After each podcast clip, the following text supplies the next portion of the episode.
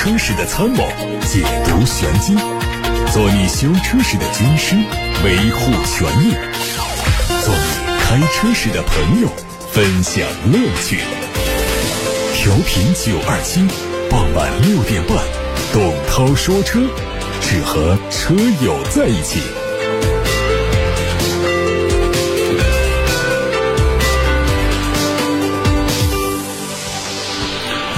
八点三十五分，一起来关注一下今天的汽车资讯。据中国汽车工业协会整理的国家统计局数据显示，二零二二年汽车制造业利润五千三百一十六亿元，同比增加了百分之零点六，汽车制造业利润率百分之五点七，较二零二一年下降了零点四个百分点，占规模以上工业企业利润总额的比重是百分之六点三。中汽协数据，二零二二年乘用车产销量分别是两千三百八十三万辆和两千三百五十六万辆，同比增长百分之十一点二和九点五，增速高于行业总体。二零二二年在乘用车主要品种中，和上年同期相比，基本型乘用车，也就是轿车和运动型多用途乘用车，也就是 SUV 的产销呈现的是较快速增长，占据到主导的地位。国内生产的高端品牌乘用车销量完成了三百八十八万辆，同比增长了百分之十一，高于乘用车增速一点六个百分点，占到乘用车销量总和的百分之十六点五，占比高于上年的零点七个百分点。受春节假期影响，新势力们的元月份交付量普遍不好。比亚迪也自二零二二年七月以来首次跌破十六万辆。数据显示，一月比亚迪新能源乘用车的销量为十五点零二万辆，同比增长百分之六十一，环比下滑百分之三十六。其中，插电混动车的销量是七点八八万辆，纯电动车的销量是七点一三万辆。细分品牌中，比亚迪王朝和海洋网的销量十四点三七万辆，还是比亚迪旗下销量的主力来源。腾势品牌销量是六千四百三十九此前有报道说，比亚迪今年的年销售目标是冲击四百万辆。对此消息，比亚迪表示，市场消费需求以及供应链体系等存在很多不确定性，因此公司对二零二三年的销售目标不好判断。新能源市场的利好确实给比亚迪带来不少机会，不过就目前车市来说，比亚迪想要实现翻倍的销量目标，难度可想而知。至于比亚迪能不能在今年实现第二波销量猛增，完成四百万辆的目标，大家不妨期待。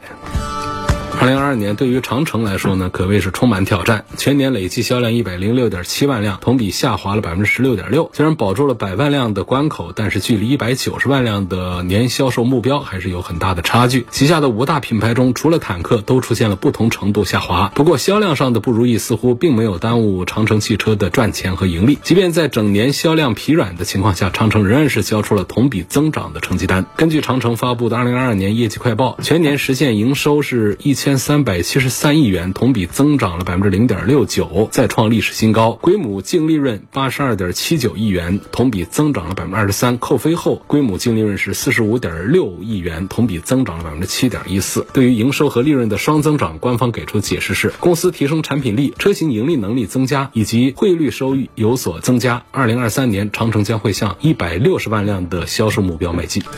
保时捷官方也发布了二零二二年的财年数据。过去一年，保时捷向全球客户总共交付了三十点九九万辆新车，相比二零二一年提升了百分之三。中国还是保时捷全球最大的单一市场。二零二二年总共交付新车九点三三万辆。同时，保时捷中国的电气化战略稳步推进，在车型选择和充电网络方面都取得了积极进展。截止到去年底，保时捷向中国市场总共引进了二十一款纯电动和插电式混动车型，其中九款是 Taycan。以及它的延伸版本。再来关注元月份国内乘用车的召回情况。根据国家市场监督管理总局缺陷产品管理中心的数据，一月份总共发布乘用车召回公告八则，涉及召回乘用车总量三十点六四万辆，同比下降百分之八十，环比下降百分之六十六，迎来低位开局。其中，德系品牌召回总量、涉及品牌和批次最多，宝马、大众、保时捷共召回了十九点二三万辆，占到当月召回总量的百分之六十三。自主品牌绅宝、蔚来总共召回了十点八五万辆，占比是百分之三十五。美系品牌林肯、福特召回了零点五六万辆，占比百分之一点八三。沃尔沃召回了十四辆。从召回原因看，排在前三位的分别是电气系统、气囊和安全带、新能源车专用装置。宝马因为组合仪表软件问题，成为当月最大规模的召回。多家媒体报道，特斯拉计划在未来两个月之内提高上海工厂的产量，从而满足它最畅销车型大幅降价刺激的需求。根据内部通知，特斯拉计划二月份和三月份在上海工厂平均每周生产近两万辆汽车，并详细介绍了生产计划。陈联会数据说，这个生产计划将使得工厂的产能大致达到二零二二年九月份的水平。当时工厂生产了八点二一万辆特斯拉 Model 3和 Model Y。特斯拉的降价导致国内造车新势力纷纷跟进，但相比特斯拉较高的利润率，国内造车新势力的赔本赚吆喝，虽然说会提高市场的占有率，但是不利于品牌长期的健康发展。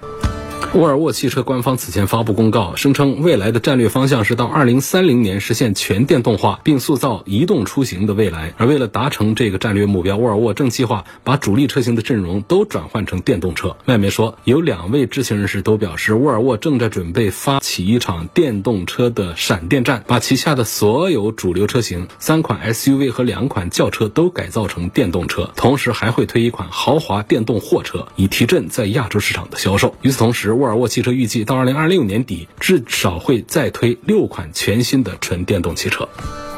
不久前，小米汽车早期设计稿在网上曝光，包括保险杠装饰件以及小米和北汽。木俗的相关合作细节等等，作为小米跨界汽车圈的第一款作品，在网上吸引了一波关注。对于设计文件泄密一事，小米内部通报了这个事件的处理结果，涉事合作方处于一百万元的经济赔偿，涉密人也被处理。按照小米汽车的造车规划，第一款车型将在明年上半年正式量产。普通版车型的售价在三十到三十五万，更高级的版本售价在三十五到四十万。雷军此前对外透露说，小米汽车进入车圈之后的目标是在。二零二四年进入行业的第一阵营。自从小米宣布造车以来，各界关注的目光以及质疑的声音也是很多。当下对于小米汽车来说，更重要的是先把车造出来。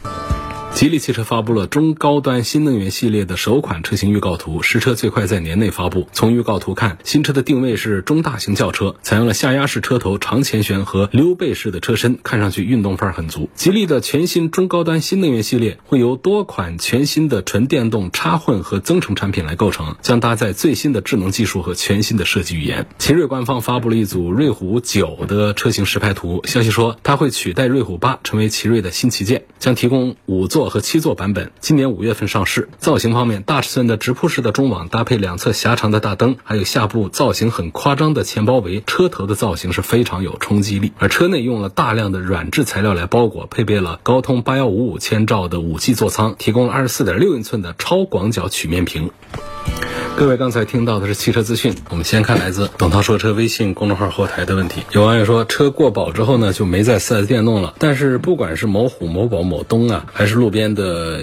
维修店总觉得不放心，说起来还是觉得 4S 店虽然让人放心，但是收费又太贵。电车横行天下，燃油车会不会学徒越来越少啊？今后维修会越来越贵，越来越黑呢？那我觉得这样担心也多余。首先，它会是很长一段时间仍然是燃油车的天下，哪怕将来是电动车的天下，那也是很久之后的一个将来。我们现在燃油车的保有量已经非常大，而且燃油车现在的销量也是非常。的大，只能说电动车的成长非常的快。你成长再快，因为之间的差距实在太大了，所以要把它追平，然后再超越，然后再把燃油车把它给干下去、干没，这个过程非常长。这个时间可能短期的几年之内是办不到的。那么这个过程当中，它是一个非常庞大的一个产业生态，不至于说学这个燃油车维修的越来越少了，然后就越来越黑了。我觉得这个担心不必。至于说只对 4S 店放心，又嫌 4S 店贵，这个担心其实也不必，因为汽车维修呢。它也不是那么困难的一个事儿，只是呢，有的地方呢，是不是有规范的操作？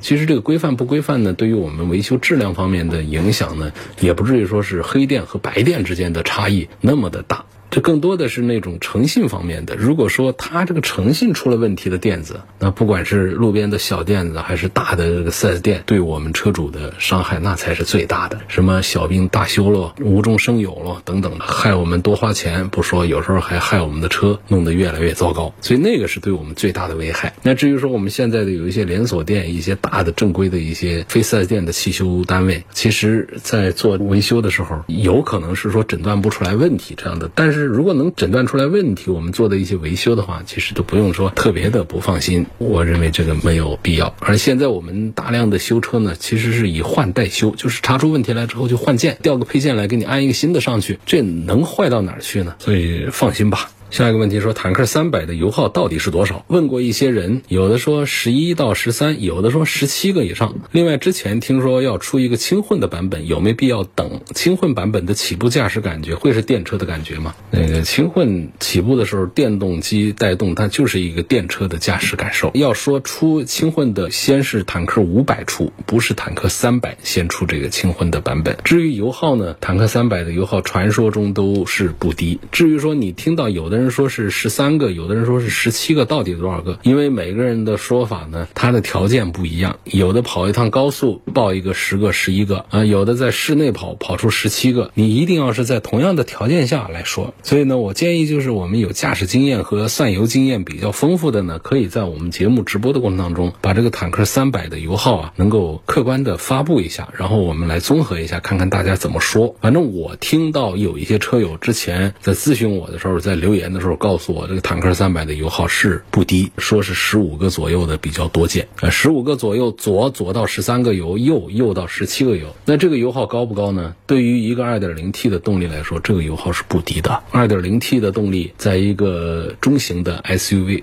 这个其实官方说它是紧凑型 SUV，四米七几了，还紧凑个什么呀？那就是中型 SUV 了。就是一般正常来说呢，就十一二个油。虽然这个车是硬派的越野车，因为它是分时四驱。的非承载式车身，车子自重又比较大，达到了两吨半的重量，所以呢，我们说十三个油左右应该是可以接受的。但如果说都到十七个左右这样的一个油耗的话，那确实是属于比较费油的一个产品。费油这件事儿呢，在我们。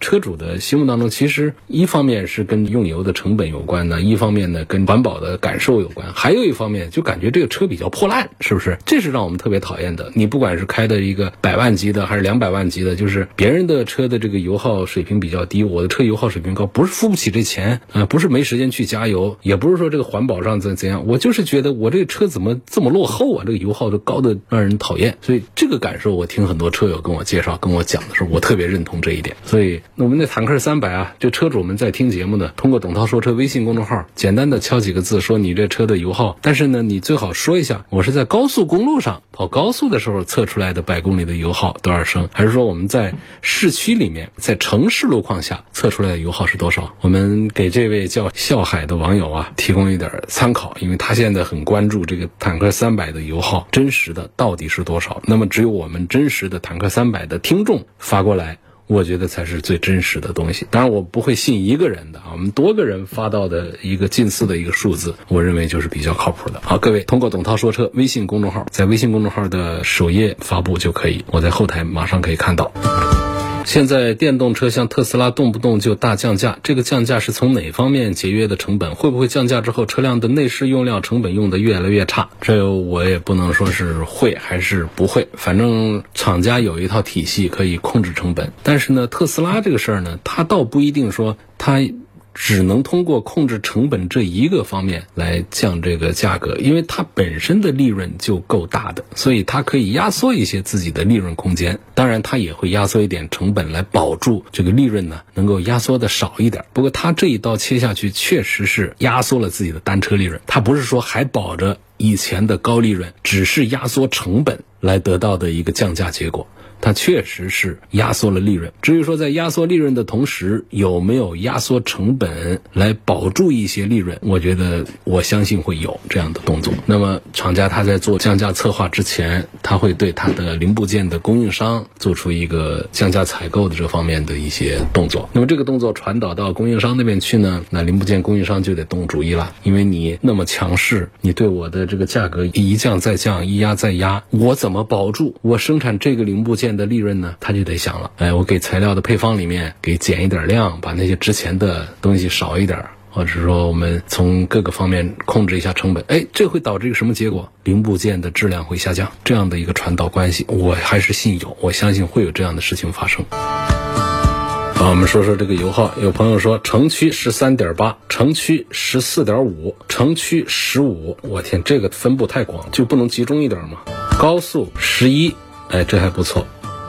这有直接发了一个图过来了，平均油耗十三点五，瞬间油耗十三点一。谢谢大家，看来这个十三十五这个数字还是被大家提及的比较多，能接受吗？坦克三百两吨半的非承载式车身的越野车，城市工况十三四个、十四五个这样水平，能接受吗？感谢大家提供坦克三百的油耗数据，供这位网友参考一下啊。这位叫笑海的网友，他关心坦克三百真实的油耗到底是多少，已经有好些朋友都发过来了，谢谢大家。可以了，我觉得这数据已经够了啊，能说明问题就行。问沃尔沃 x C 九零的 B 五车型和途锐的二点零 T，从机械性能、可靠性、性价比、后期维修保养方面怎么看？怎么选？首先，我觉得在可靠性上呢，沃尔沃和大众的途锐呢也都差不多，没有谁的质量更差，也没谁的质量更好，都很接近的水平。性价比方面也特别的接近。大众途锐呢，这是大家一直都知道的，它的这个性价比表现是很不错，因为整车的素质实在是很高，但是呢，价格卖不起来。那沃尔沃 x C 九零呢，开过的也是对它是。印象挺好，还不错，值得考虑。叉 C 九零在这个维修保养方面呢，跟那个大众途锐其实也都是差不多的，因为我们不能简单的来比较一个单次的保养的价格，因为单次保养像这个沃尔沃的叉 C 九零呢，它是一万公里保养一次，大众途锐的。它是每五千公里保养一次，所以这个单价上这样对比呢，还不如咱们直接拉出一个六万公里的一个大费用出来。这样拉出来呢，大众的途锐的还要再贵一点，因为大众途锐的保养的密度要高一些。途锐的一次五千公里的小保养是一千块钱左右，大保养是将近两千块钱，也不叫大保养吧，就是那种整数公里数，一万公里、两万公里那种保养。那么到了三万公里还有六万公里的那种数字要比较大一些。总之把它加一块儿的话呢，大概得是个两万多块钱。但是沃尔沃的 x C 九零的六万公里的保养的费用，把它加到一块儿来的话呢，是不到两万块钱的，呃，一万大几的一个数字。总之是比这个途锐的是要便宜些。但是我觉得对于这样的车来说，六万公里跑下来，他们中间有个大几千块钱的一个保养费的一个差异，好像也不应该成为我们选车方面的一个纠结条件。所以这个方面我觉得都可以忽略。你就看这个途锐的二点零跟这个沃尔沃的 x C 九零的 B 五，你就看这两个车，你喜欢哪个样子？啊，怎么样？各方面我觉得都可以，好吧？途锐的车呢，就是它的平台基础还是非常棒的，这一点大家都是很赞成。开它的驾驶的感觉非常的优秀。下一个朋友说。希望介绍一下自动启停和定速巡航。我老爸是个几十年的老司机，他坐我的车总嫌我红绿灯的时候呢用自动启停车身会抖一下。我说是自动启停，他说发动机频繁启动不好。另外，高速定速巡航和自己控制油门哪一种更省油？那显然是定速巡航更省油啊。然后至于自动启停对发动机是不是不好？那肯定的理论上就是这样的。发动机怕的就是冷启动，这是第一个。第二个呢就是频繁的启动。但是呢，我觉得也不至于让我们车。主能够明显的感觉到自动启停把我们的车给启停坏了，当然自动启停把这个电瓶给搞坏了的这种机会要更多一些，所以对发动机的这个伤害呢，我认为几乎可以忽略。我们更关注的是体验感不好，有的车上去倒是可以把它关了，但大量的车呢，自动启停是没办法关闭的，就是没办法这个永久关闭，就是每次得上去就得关一次，这也是一个繁琐的一个操作。这个东西呢，就听起来它是一个节油的配置，但是呢，很多车主都觉得如果要列。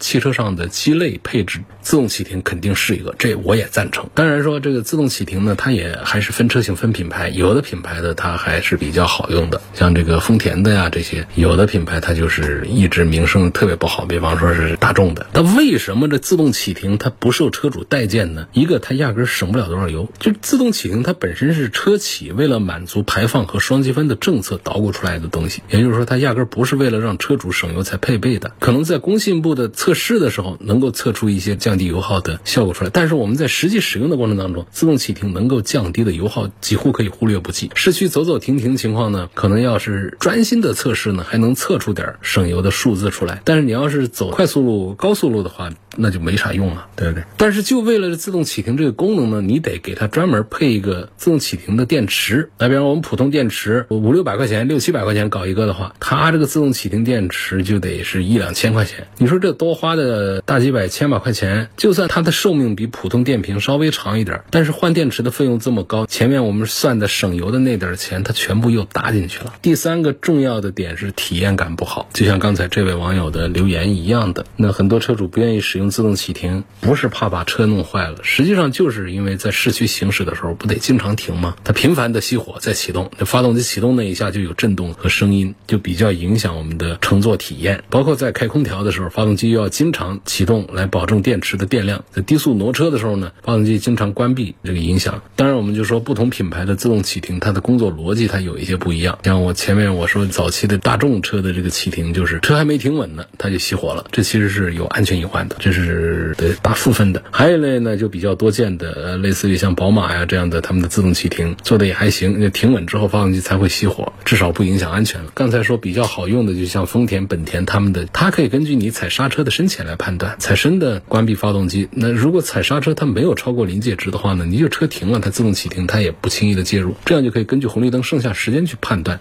到底要不要让发动机熄火。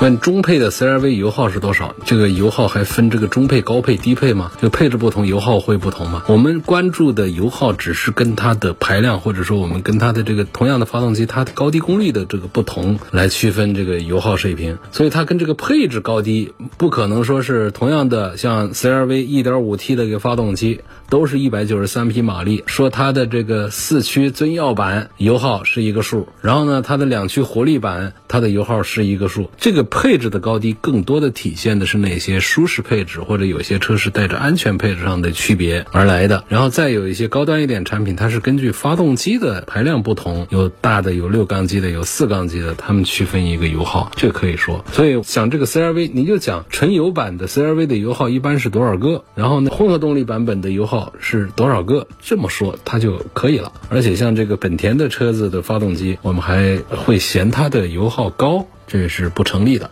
它油耗哪怕不是说那种低的让人惊叹，起码你完全不用操心这个它的油耗水平的问题。就是它的油耗，你开个车，它给的就是你该接受的油耗，就是很正常的。这本田的、丰田的，包括日产的这个发动机技术、节油的技术都做的是很不错的。尤其是像本田的这个燃油机的技术，你说它的这个纯电动做的不是很出色，这个成立。但是你说它的燃油发动机，它还是做的非常棒的。像 1.5T 的 CRV 的油耗的话呢，看怎么讲。如果我们是讲这个工信部数字的话呢，那是七个多油，但这个数字呢也仅供一下参考。实测的在市里跑这个 1.5T 的呢，它大概是十升油左右，有九升多，有十一升的这也正常，十升左右这是很正常的。首先它这个 CVT 变速箱它是比较节油，但同时呢，它的 1.5T 排量虽然小，但是它的马力调的大，将近两百匹的马力。那我们很多 2.0T 也是就这个数字，这是 CRV 的油耗。下一个朋友问女士。二十万左右想买个奥迪，哪一款车比较合适？哎呦，这个我可就不推荐了。二十万我们能不能买奥迪呢？那是能买到的，买到的是谁呢？是个 A 三，A 三咋不推荐呢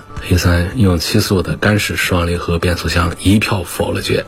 所以这个价位呢，不考虑奥迪的新车，考虑买奥迪的二手车，应该品质都还不错的。你二十万来买一个奥迪，要买个很新的 A 四这样的。够用，好用。二十万左右，三款车怎么选？比亚迪汉混动、雅阁、凯美瑞家用。你要从这个节油的角度的话呢，就算是本田雅阁，那也是干不过这个比亚迪的汉混动。但是呢，汉呢，它样子确实是比较时尚，但是作为这个家用啊，各个方面，我觉得销量王雅阁确实还是一个不错选择，因为它这个驾驶的感受，实际上它比汉的底盘的感受是要更高级一些，更感受好一些的。比亚迪的这个汉呢，被大家批评比较多的，就还是底盘的精。密度做的是要差一些，尽管它一个月也是将近两万台的一个销量，做的也是比较成功。所以这当中呢，我会推荐雅阁多一点，然后比亚迪汉也可以跟凯美瑞一起排在第二位来做推荐。有个网友跟我说，自动启停它就是可以减少排放，其他没有任何的好处。对，它就是满足车企的双积分政策。双积分这是国家对于汽车制造企业的一些环保方面的要求，你要满足这些，不然的话你就得花钱来买，就是让你要掏钱。这是一套很科学的一个环保调控的一个系统，或者说一套政策。那么车企呢感受到的压力是非常大的，这就是环保的力度啊。如果国家在环保上面不是这么强硬的话呢，那我们国。家的这个环保的推进呢，那还要再慢一些。但是确实，燃油车的自动启停体验它都很一般，不大好。混动车型呢倒是好很多，因为它起步的时候用的是电机，它动静要小一些。那自动启停这项配置呢，就是车企投机取巧，为了降低测试油耗、降低测试排放的水平来安的这么一个东西，然后让我们的车主还要为电瓶买单。自动启停车的电瓶跟不带自动启停车的电瓶是不一样的，贵好多钱，而且还容易坏。坏了一换，本来几百块钱一个电瓶，得花一千多块钱搞个电瓶，叫鸡肋配置嘛，名副其实。咱们今天差不多就到这儿了，感谢大家收听和参与。错过收听的，欢迎通过董涛说车的全媒体平台收听往期节目的重播音频。他们广泛的入驻在微信公众号、微博、蜻蜓、喜马拉雅、九头鸟车家号、易车号、微信小程序、梧桐车话和抖音等平台上。明天晚上这个时候六点半，我们再会。